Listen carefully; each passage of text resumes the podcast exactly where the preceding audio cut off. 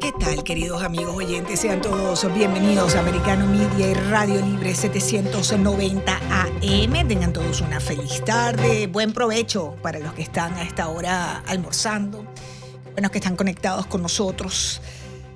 Yo soy Lourdes Jubieta en Americano Media, donde usted va a encontrar todo lo que es información y noticias. Allí tiene nuestra página web. Los invito a que nos sigan, americanomedia.com. Todo, todo, todo, todo lo que usted necesita saber para estar bien informado está allí. También, por supuesto, en nuestras redes sociales, Instagram, Facebook. Twitter, Getter, la que más le guste, allí está Americano Media.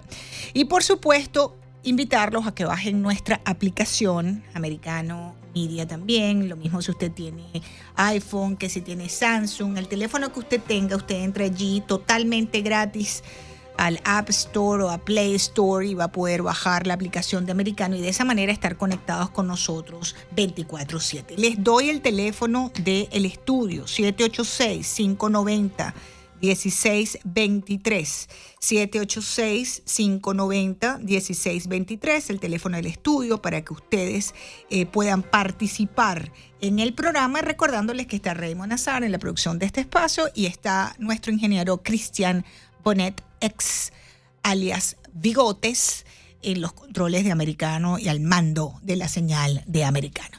Bien, les voy a comenzar el programa con una información que es importante, es importante porque si usted se jugó el Mega Milio, sepa que perdió, no ganó. No ganó. No ganó porque no hubo ganador. No hubo ganador. Una cosa loca, loca, loca, los números que salieron, creo que todos eran entre el 1 y el número 20. Todos los números. Pero ¿quién se va a ganar eso así? ¿Cómo alguien va a pensar que van a salir todos los números en la primera veintena? Pues así sucedió. Así que déjenme contarles que ese premio mayor del Mega Millions ha subido a 1.350 millones. Es el segundo más grande de la historia hasta ahora. Y bueno, para el próximo, para el próximo sorteo mínimo se van a jugar esos 1.350 millones. Pero usted ni piense que si usted se pega ese, ese, se gana ese, you hit that the, pot, como se dice en inglés, si usted le pega el bote, eh, usted se va a ganar los 1.350 millones. No, no, no, no, no, no. Si acaso le quedan como unos 400 milloncitos por ahí, porque el resto se va para el tío Sam, para las arcas del tío Sam. En impuestos es, eh, bueno, estoy hablando de que evidentemente la mayor parte de ese esa cifra se va a quedar en impuestos como suele suceder, pero bueno, 1.350 millones de dólares, queridos amigos oyentes. Nadie acertó los números del Mega Million, así que continúa ese, ese premio engordándose para el próximo, eh, para el próximo sorteo, que entiendo que es entiendo que es el viernes, pero ya mi productor me va a confirmar si es el viernes el próximo sorteo del Mega Millions. Creo que sí. Bien, hablando rápidamente, una actualización de lo que está pasando, amigos oyentes, California es una zona de desastre. Ya hay 17 muertos. Están tratando de reparar los daños de lo que ha ocurrido tras todas estas tormentas que han pasado por California. El gobernador Gavin Newsom dijo que teme que la cifra de, de víctimas fatales aumente a medida que se limpian los, destrozos generados por todas estas fuertes lluvias, eh, oleaje, deslaves, inundaciones, ahí ha pasado de todo, pero ¿saben qué? Amigos oyentes que están en California, atención, viene otra tormenta, viene otra tormenta a golpear el estado de California. Más de la mitad de los 58 condados de este estado han sido declarados como zona de desastre y las imágenes que nos llegan son verdaderamente espeluznantes, fuertísimas inundaciones eh, y, lo peor, como les digo, pareciera que está por venir porque tenemos información aquí de que eh, eh, California va a encarar en las próximas horas una nueva, una nueva tormenta. Así que atención, queridos amigos oyentes, con, con todo esto. Bueno, avanzando también, en otras informaciones, eh, contarles sobre estos documentos desclasificados encontrados en la oficina, de las oficinas de Biden, em, en ese centro de pensamiento de, Biden, donde fueron encontrados estos documentos a los que además ilegalmente él tuvo acceso, porque ese tipo de documentos solamente puede tener acceso el presidente, eh, esos documentos clasificados. Bueno, él ha dicho durante la reunión en México, con la reunión de los tres amigos, con el presidente López Obrador y el presidente y el primer ministro canadiense Justin Trudeau, que él no sabe qué dicen los documentos hallados en esa antigua oficina de él. Él dijo que él desconoce ese contenido. Eh, y tengo un reportaje precisamente, Cristian, vamos a ponerlo al aire, sobre eh, Biden diciendo durante una rueda de prensa en México que, que él no entiende, no sabe qué, fue lo, qué, qué es lo que hay allí ni qué fue lo que pasó. Vamos a escuchar. El presidente de Estados Unidos, Joe Biden, fue interrogado el martes por periodistas en México sobre unos documentos clasificados que fueron hallados en una oficina que usó cuando fue vicepresidente de su país. Fui informado sobre este descubrimiento y me sorprendió saber que había registros del gobierno que fueron llevados ahí, a esa oficina, pero no sé qué hay en los documentos. Los abogados del presidente descubrieron los documentos en noviembre, durante una jornada de limpieza en el centro Penn Biden, afiliado a la Universidad de Pensilvania, y los remitieron al Archivo Nacional, que administra este tipo de material. Los documentos no fueron objeto de ninguna solicitud o requerimiento previo y desde que los encontraron en un armario cerrado, los abogados de Biden han cooperado para asegurarse de que los registros de la administración Obama-Biden estén en posesión del archivo. Bueno, y en esa reunión de que ya finalizó México, Estados Unidos y, y Canadá, bueno, compartieron los tres amigos los puntos, ¿no? Más importantes de los que hablaron. Y entre ellos, mis queridos amigos oyentes, se habla en esta declaración conjunta de estos tres países, se indicó que sobre eh, el tema de la diversidad, equidad e inclusión, eh, se van a enfocar en brindar a comunidades marginadas oportunidades de participación. Ese es uno de los puntos. Después, el cambio climático y el medio ambiente. Los tres países ahí reconocieron que existe una crisis climática que debe ser afrontada con medidas rápidas y coordinadas. Eh, segundo punto, competitividad. Sobre este rubro buscarán atraer inversiones en la región para impulsar la innovación y fortalecer la resiliencia de las economías, dice este acuerdo firmado. Migración y desarrollo. Este es uno de los aspectos los más importantes que le, más importancia le dieron. Las tres naciones asumieron los compromisos de la Declaración de Los Ángeles, en particular con respecto a las vías regulares de migración. Ayudar a las comunidades de acogida, promover la integración de migrantes y refugiados, brindar protección a refugiados, solicitantes de asilo y migrantes. En la parte de la salud, buscar hacer una versión actualizada del Plan Norteamericano para la pandemia.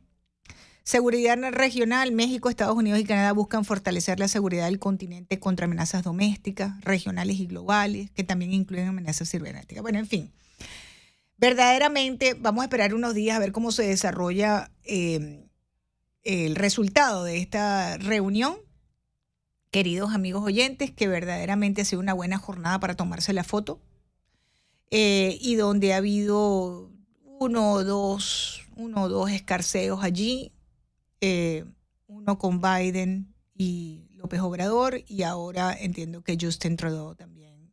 Una suerte de, de medio impasse allí con, con, con el presidente de México, pero no impasse, no, no desacuerdo pequeño, básicamente.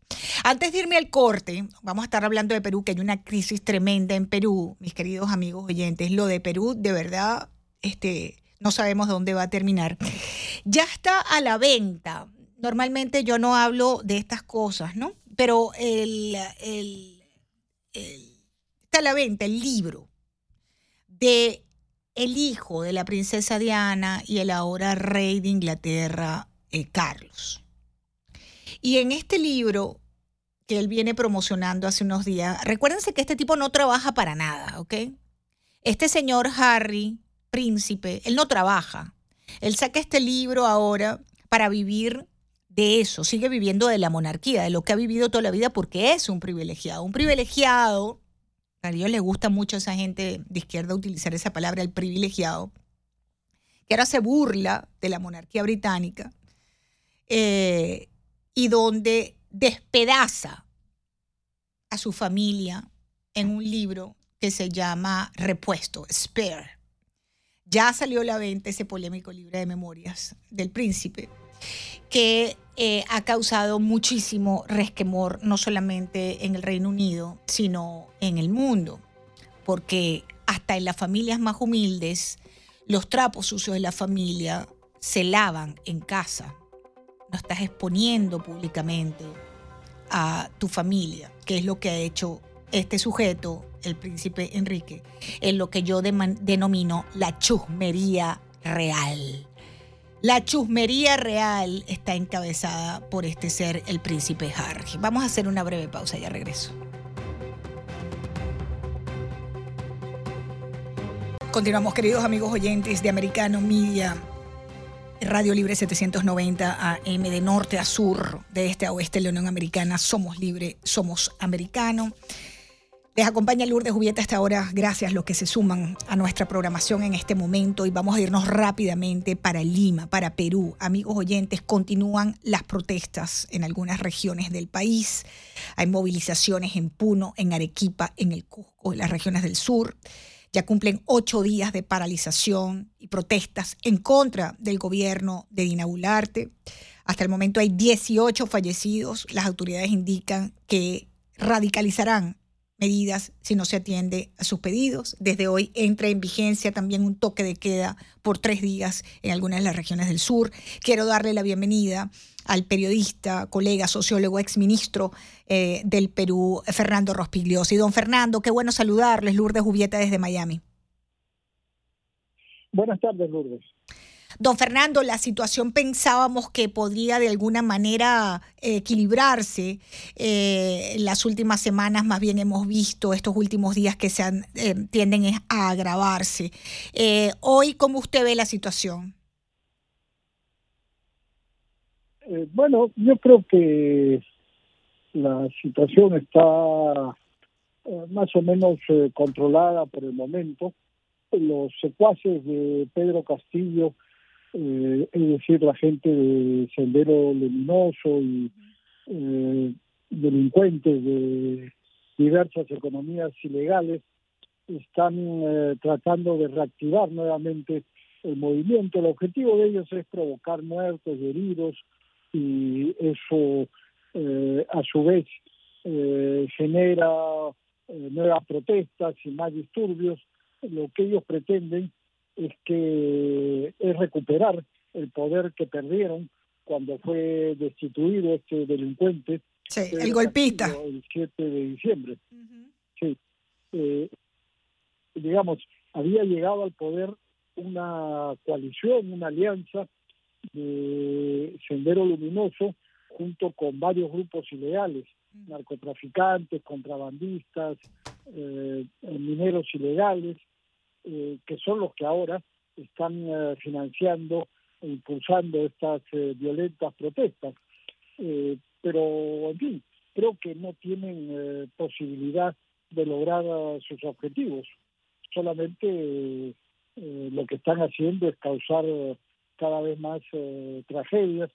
Hay ya unos 40 fallecidos. El día lunes, en Juliaca, una ciudad del sur del Perú, emboscaron a un patrullero en la noche eh, y asesinaron de la manera más eh, brutal a un policía. El otro pudo escapar. Eh, a, un policía lo, lo quemaron vivo con, piedras y luego le prendieron fuego. realmente es gente sanguinaria y no se detiene ante nada, ¿no? Por eso es indispensable que el gobierno tome las más enérgicas medidas para impedir que siga esta ola de violencia y de vandalismo. Ahora, ¿usted confía en la fortaleza del gobierno de Dina Bularte? Eh, no, en realidad no. Hay que tener en cuenta que Dina Boluarte ha sido socia de Pedro Castillo hasta hace muy poco. Sí. Ha sido no solamente vicepresidenta, sino ministra de ese gobierno. Y ella participaba también en todas estas, estas manifestaciones que constantemente hacía el gobierno para incitar el odio y el desorden. bueno, Después eh, ella por asuntos de poder, digamos, ella quería reemplazar a Castillo, conspiró contra Castillo y al final, cuando Castillo fue destituido por el Congreso, ella ocupó la presidencia. Pero se ha mostrado ambigua en muchos aspectos.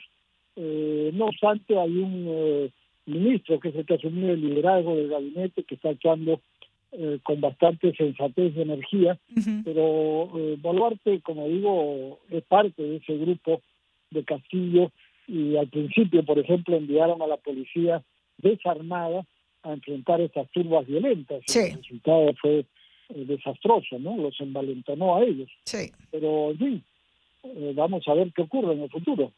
Ahora, fíjese, usted mencionaba a el voto de confianza, ¿no? Que le ha dado el gabinete de Alberto Otárola, el Congreso le ha dado este voto de confianza a este señor em, eh, que eh, pensando en la gobernabilidad del país, ¿no? Uno dice, bien, aquí hay un, aquí hay cierta estabilidad en esta decisión. me refiero al tema del Congreso. Eh, no sé cómo usted está viendo la operación del Congreso en, en virtud de esta crisis terrible, ¿no?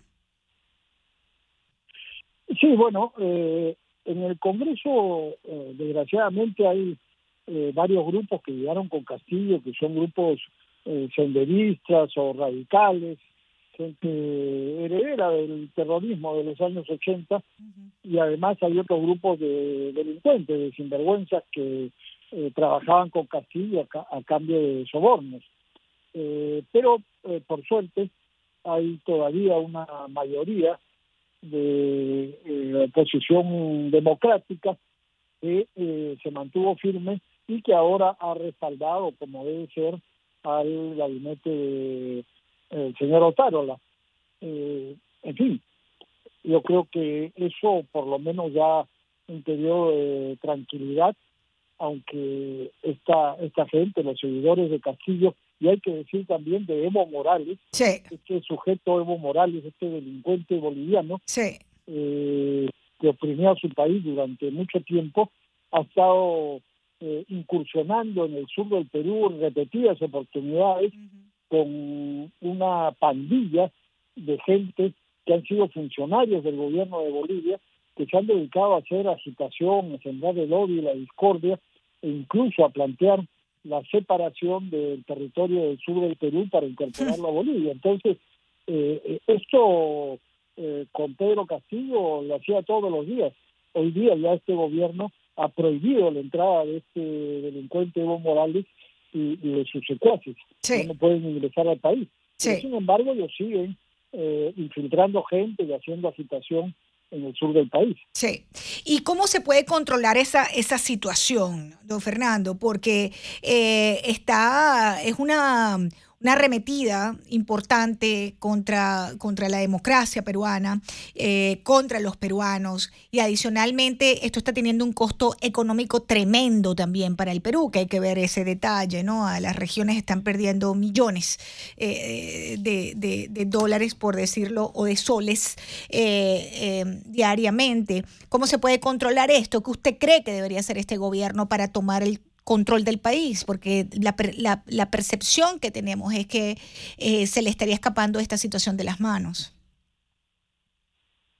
Eh, eh, bueno, hay que actuar con energía. Como digo, uno de los errores del gobierno es que cuando estas manifestaciones empezaron, actuaron de una manera pues muy equivocada, ¿no? Como digo, enviaron a la policía desarmada a enfrentar a estos vándalos y eso les dio a ellos eh, un nuevo impulso. Estas cosas hay que pararlas desde el comienzo, pero los políticos no entienden, no aprenden y, y cuando los dejaron actuar, después la cosa fue creciendo y ahí entonces eh, tuvieron que intervenir las Fuerzas Armadas y la policía y se han producido eh, desgraciadamente estas víctimas. Pero si el gobierno hubiera actuado con energía desde el comienzo, esto no hubiera llegado a este nivel. Entonces yo creo que lo que tiene que hacer el gobierno es eh, eh, realmente impedir que sigan estas eh, acciones vandálicas, porque lo que hacen ellos es atacar aeropuertos, por ejemplo, es muy importante, eh, siempre van contra los aeropuertos, saquean centros comerciales, incluso a los pequeños comerciantes les roban toda su mercadería, destruyen todo lo que pueden, y a ellos no les importa eso que tú decías, en verdad que se pierden millones y millones de dólares cada día, tanto por los bloqueos de carreteras como por... Eh, han ahuyentado el turismo. Eh, el Machu Picchu, en el Cusco, en la zona sur del Perú, es el principal atractivo turístico. Pero hay que entender, pues estos son ilegales, a ellos no les importa la economía legal. Eh, son narcotraficantes, mineros ilegales, tratantes de personas, mm. contrabandistas, eh, a ellos no les importa pues que, que, nada, formal nada de las consecuencias. Don Fernando, ¿qué va a pasar con Pedro? sí, dígame. Claro, pero fíjese, la energía, bien, bien importante, ahí le están pidiendo una apertura, eh, una fiscal en el Perú a la, a la presidenta por, la, por los muertos estos eh, eh, de estas protestas, pero adicionalmente uno se pregunta, ¿cómo es posible que Pedro Castillo, que es un golpista y un corrupto, porque además tiene varias averiguaciones abiertas por corrupción, puede estar tuiteando y asusando al pueblo desde las redes sociales. Bueno, ese es uno de los problemas, pues, eh, no solamente este delincuente que se supone que está preso y no debería eh, tener acceso a redes sociales, lo está haciendo, sino también hay eh, congresistas, parlamentarios que, lo acompañan. todos los días a la violencia y siguen ahí. Muy bien. Don Fernando Rospigliosi, le agradezco enormemente. Estamos sobre el tema del Perú, amigos oyentes. Vamos a hacer una breve pausa en Americano Media y Radio Libre 790M. Ya regresamos. Gracias ah, por continuar en sintonía y conectados con Americano Media. Recuerden bajar la aplicación de Americano Media en sus teléfonos, en sus tabletas, para que no se pierdan ni un minuto ni un segundo de nuestra programación. También estamos, por supuesto, en las redes sociales, la que a usted más le guste. ¿A usted le gusta Facebook? Allí está americano. Le gusta Twitter también, en Getter, en Instagram, en Telegram, Truth Social, por supuesto. Allí también estamos. Así que no hay motivo, razón ni circunstancia para que no estemos conectados, informados y, por supuesto, nuestra página web, americanomedia.com. Bien, queridos oyentes, continúan las ejecuciones extrajudiciales del régimen criminal, asesino y violador de todos los derechos humanos como es el régimen de los ayatollah en Irán. Tengo que contarles, queridos amigos oyentes, este fin de semana fue ejecutado este campeón de karate, em, ahorcado, lo ejecutaron en la horca, este muchacho, em, por participar en las protestas en Irán. Las protestas en Irán continúan, protestas contra el régimen asesino de los ayatolá. Y bueno, el sábado pasado, la, el régimen iraní anunciaba la ejecución en la horca de dos hombres declarados culpables de haber matado a un paramilitar en el mes de noviembre durante estas manifestaciones que están, se han desencadenado en Irán después de la muerte a manos del régimen de una joven Maxa Amini. Eh, una decisión que por supuesto ha generado una indignación tremenda a nivel internacional. Y bueno, eh, la agencia de información eh, del régimen iraní informó que este joven Mohamed Mahdi Harami, de 22 años, y Seyed Mohamed Hosseini, de 20, fueron ejecutados, fueron asesinados en la horca, sin pruebas, sin defensa, un juicio sumarísimo, estilo iraní, estilo régimen de Irán. Pero no termina aquí la cosa, porque el régimen, tengo un sonido, por favor, Cristian, vamos a poner al aire este reportaje, donde Irán no había terminado de em, ahorcar a estos dos muchachos cuando anunció la condena a muerte de otras tres personas en relación a estas protestas por la joven, por la muerte de la joven Maxa Amini. Vamos a escuchar por favor el reportaje. Nuevas condenas a muerte de manifestantes en Irán. Otras tres personas recibieron la sentencia el lunes acusados de mojarabé o guerra contra Dios por estar implicados en la muerte de tres miembros de las fuerzas de seguridad durante las manifestaciones del 16 de noviembre. Los dos hombres fueron detenidos en medio de la represión a las protestas por la muerte de la joven Maxa Amini mientras estaba en arresto por la policía de la moral acusada de no respetar el estricto código de vestimenta de la República Islámica. Las autoridades iraníes califican el movimiento de protesta como disturbios y afirman que las movilizaciones son alentadas por países y organizaciones hostiles a Irán. Sin duda, estas acciones son traición. Y las instituciones responsables se ocupan de la traición con seriedad y justicia. Los manifestantes tienen como consigna principal el mensaje Mujer, vida, libertad y otros lemas hostiles al régimen. Según un recuento establecido por AFP a partir de los anuncios oficiales, 17 personas han sido condenadas a la pena capital en relación con las protestas.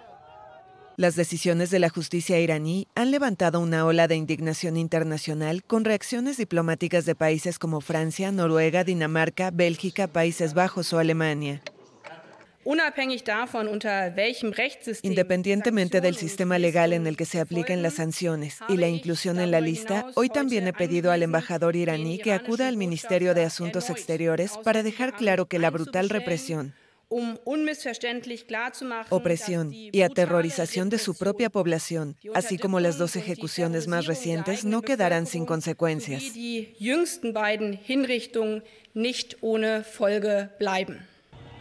Según la ONG Iran Human Rights, al menos 109 manifestantes están detenidos y enfrentan cargos punibles con la pena de muerte. Irán afirma que cientos de personas, incluyendo agentes de seguridad, han muerto y que miles de manifestantes han sido detenidos. Las ah, protestas no se detienen en todo el país. Quiero darle la bienvenida a esta hora a Luciano Mondino. Él es analista internacional, de política internacional, experto en temas de seguridad, terrorismo y crimen organizado. Luciano, qué bueno tenerte en el programa. Te saluda Lourdes Jubieta de Americano. Hola Lourdes, muy buenas tardes para ti y muy buenas tardes también para, para la audiencia. Bienvenido. contigo. Oye, un placer tenerte. Gracias, por atenderme y por tu tiempo. Bueno, siguiendo. el placer es mío. Ajá, siguiendo muy de cerca, pues todo este tema iraní, ¿no? Todo lo que está pasando en Irán.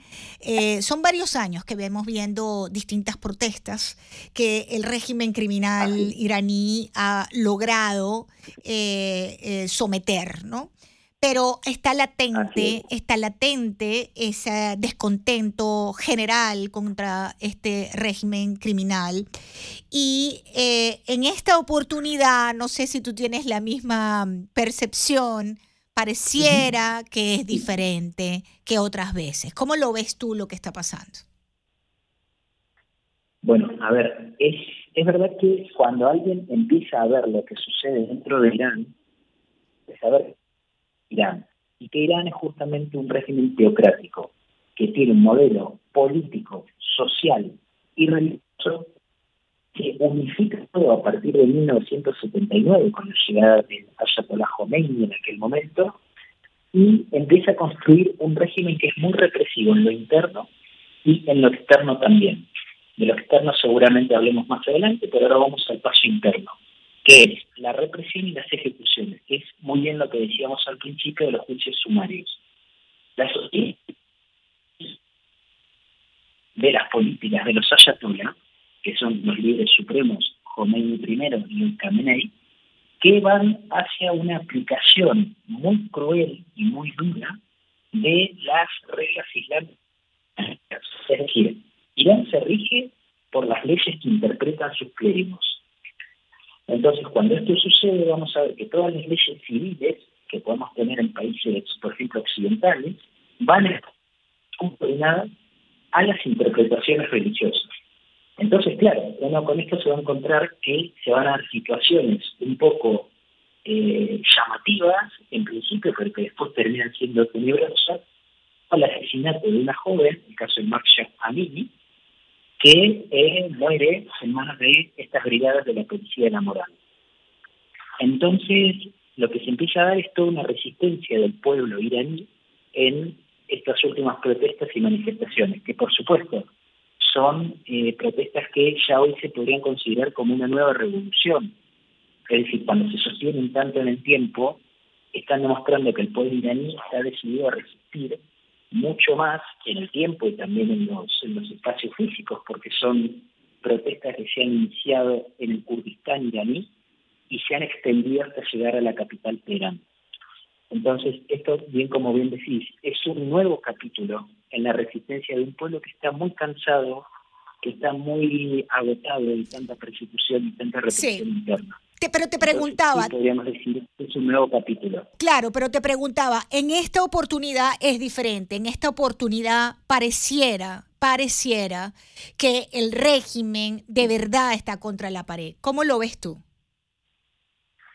Siempre, siempre hay que ver cómo el mundo, cómo el resto de los países, especialmente los países occidentales, van a acompañar las protestas en Es decir, los países occidentales tienen que acompañar a través de sus presiones económicas y diplomáticas. Hello. Perdimos a nuestro invitado. Vamos a tratar de recuperar la llamada. Luciano Mondino, analista de política internacional, seguridad, terrorismo y crimen organizado. Eh, em, vamos a tratar de recuperar esa llamada. Cristian, por favor, porque, amigos oyentes, em, esta situación, para algunos analistas, para algunos analistas, esta es una situación que va a dar definitivamente al traste con el régimen iraní. Em, la posición de Estados Unidos eh, no sé, quisiera hablarlo con el analista precisamente cómo lo ve él, porque verdaderamente no lo vemos eh, como tan contundente como para lo que eh, amerita la situación, ¿no? Por cierto que me preguntan los oyentes que si, si van también a ahorcar al futbolista, no, el futbolista lo sentenciaron, el futbolista iraní eh, Asadani, es el nombre de él, tiene apenas 26 años, no lo condenaron a muerte, sino a 26 años de, cárcel eh, en Irán, eh, este futbolista. Este futbolista Mirna Asadani, 26 años por el, de cárcel por el supuesto asesinato de tres miembros de la Fuerza de Seguridad del régimen iraní. Recuperamos la conversación con nuestro invitado, Luciano Mondino. Luciano, te decía que si tú piensas que en este momento tienes la percepción de que sí el régimen iraní pareciera estar más contra la pared, eh, pese a que la comunidad internacional no la veo respondiendo tan contundentemente como quizás esperáramos. Exacto. Sí, exactamente. Cuando alguien espera una respuesta mayor y más convincente de la comunidad internacional, es lógico y es esperable que se generen dudas sobre realmente qué es lo que pueda pasar.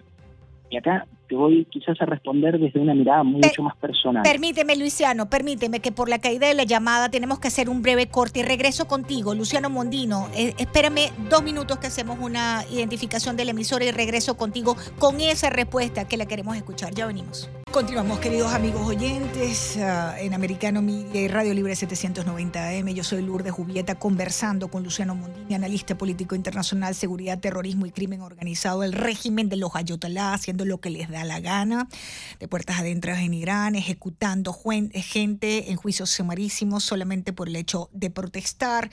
Eh, Luciano, habíamos dejado esa pregunta en el aire, ¿no? Eh, hay una percepción de que estarían solos estas personas que están eh, protestando allí, porque la comunidad internacional no sé qué tan contundente tú evalúas su pronunciamiento frente a estas atrocidades y estos crímenes. No, al contrario, es un pronunciamiento muy vacío y a veces muy falto de, contenido porque creo que los gobiernos occidentales no saben qué hacer con el fenómeno de Irán. Mm. Es decir, no saben cómo limitar a un país que vienen sancionando desde hace mucho tiempo con sanciones económicas y diplomáticas, pero que, como bien decís, en su interno hacen lo que quieren. Y las ejecuciones lo han mostrado.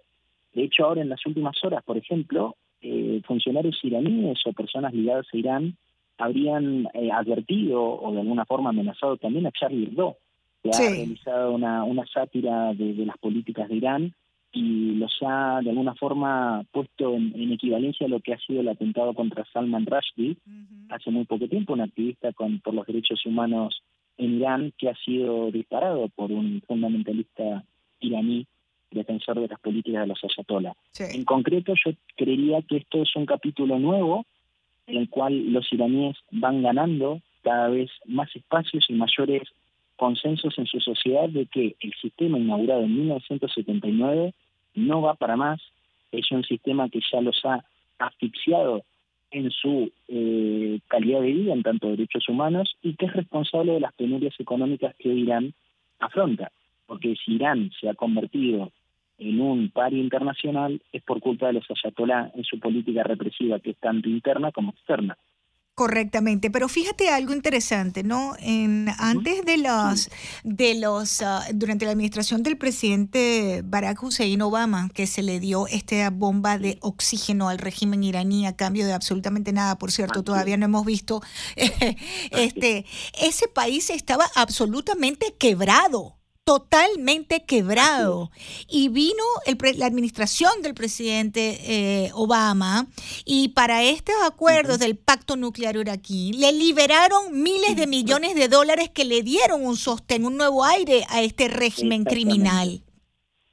Así es, así es. El gran problema fue que el acuerdo que llega Irán con distintas potencias occidentales en el año 2015 es un acuerdo que solamente magnificaba y de alguna forma amplificaba justamente los poderíos nucleares y agresivos de Irán, en vez de buscar lo que en teoría tendría que haber buscado, que era la disminución y la eliminación del peligro nuclear iraní. Y esto, hay algo muy concreto. El acuerdo del 2015, el Joint Comprehensive Plan of Action, que se firma en ese año, que se firma bajo la presidencia de Obama, como bien ha señalado, iba solamente contra el enriquecimiento de uranio. Así es. Entonces, claro, presentando hacia el mundo, decían, bueno, pero Irán está enriqueciendo menos uranio.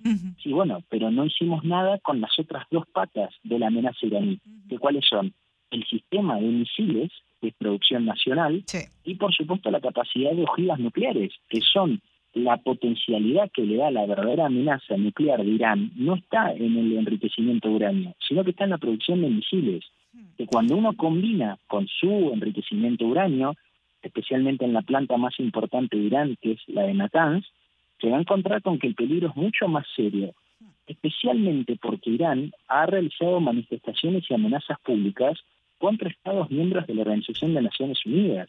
Me refiero al Estado de Israel, y también sobre vecinos árabes. Pero perdón, y contra Estados Unidos, y contra Estados Unidos, el gran Satán, Estados Unidos e Israel.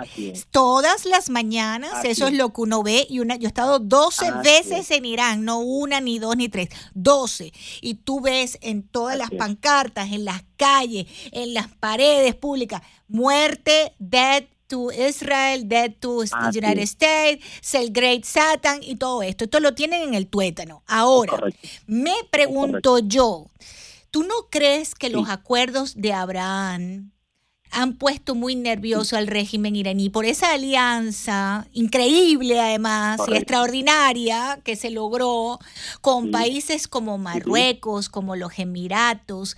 Eh, es decir, eh, la, la, Arabia Saudita tácitamente todavía, pero ahí está. O sea, hay una buena relación, hay un diálogo del Estado de Israel, que es la única democracia en la región, queridos amigos oyentes, la única democracia. Este, ¿qué, me dices tú de cómo se, cómo se, cómo se debe sentir amenazado el régimen de los ayatollah con esto? Mira, los acuerdos de Abraham son un capítulo verdaderamente hermoso en la historia de las relaciones internacionales actual y nosotros creo que sin saberlo estamos siendo testigos y partícipes de un quiebre en la historia que va a marcar los próximos 100 años. Y te digo por qué. La amenaza iraní que es, como bien decíamos, contra Israel y contra los Estados Unidos y contra la cultura occidental, es también contra los vecinos árabes. ¿Y por qué digo esto? Porque aquí está la disputa del mundo islámico entre lo que es el poderío suní, sunita del mundo musulmán y los chiitas, que son los representados por Irán.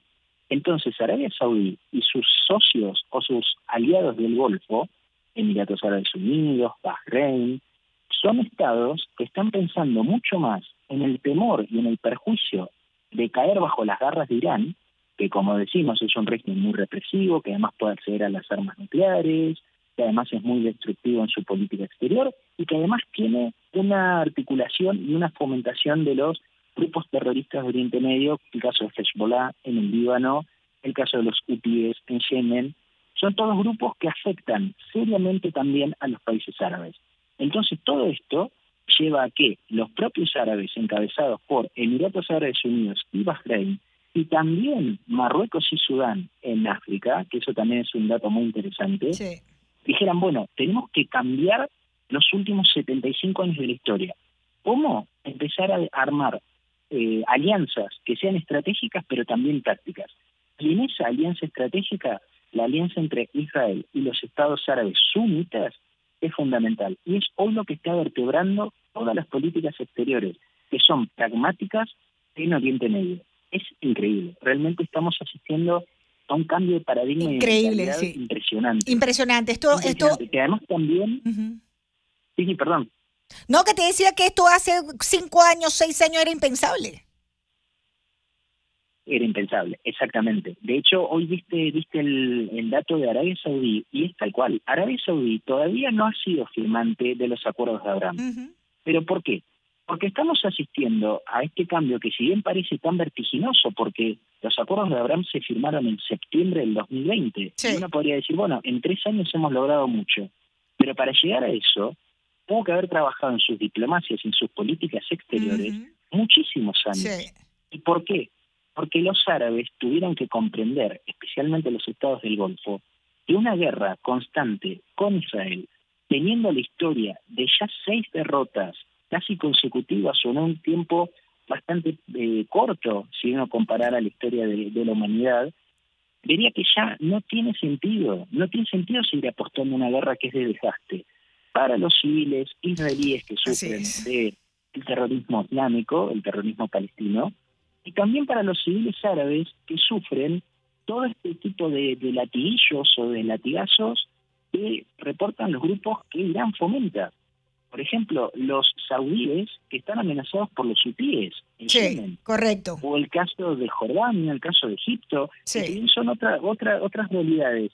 Pero el caso del Golfo yo creo que es, es paradigmático se da justamente porque es el momento de la contención. Aquí los Estados Árabes Unidos se han dado cuenta que Irán se viene. Sí. Es una potencia nuclear que los va a terminar comprometiendo y comprometiendo muy seriamente. Luciano, se me, se me acaba el tiempo. Luciano Mondino, analista de política internacional, seguridad, terrorismo, crimen organizado.